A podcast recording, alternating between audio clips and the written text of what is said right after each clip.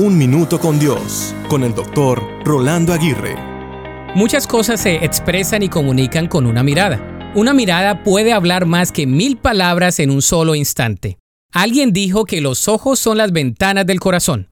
En muchas ocasiones, los ojos muestran algo diferente a lo que profieren nuestras palabras. Por ejemplo, decimos que estamos felices y nuestra mirada es de tristeza.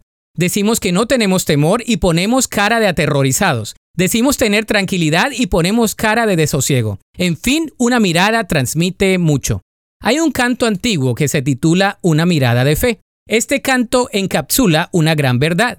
Es una mirada de fe la que puede salvar al pecador, porque si venimos a Cristo Jesús, Él nos perdonará, porque esa mirada de fe es la que podrá salvarnos. Entonces te recomiendo que en cualquier cosa que estés experimentando en tu vida, mires con fe. Mira a Jesús. Él podrá ayudarte para que tu corazón descanse, experimente paz y tu mirada sea sincera sin tener que esconder nada.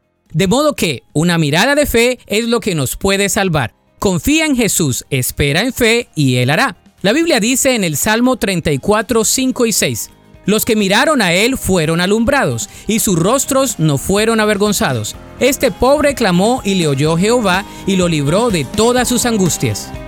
Para escuchar episodios anteriores, visita unminutocondios.org.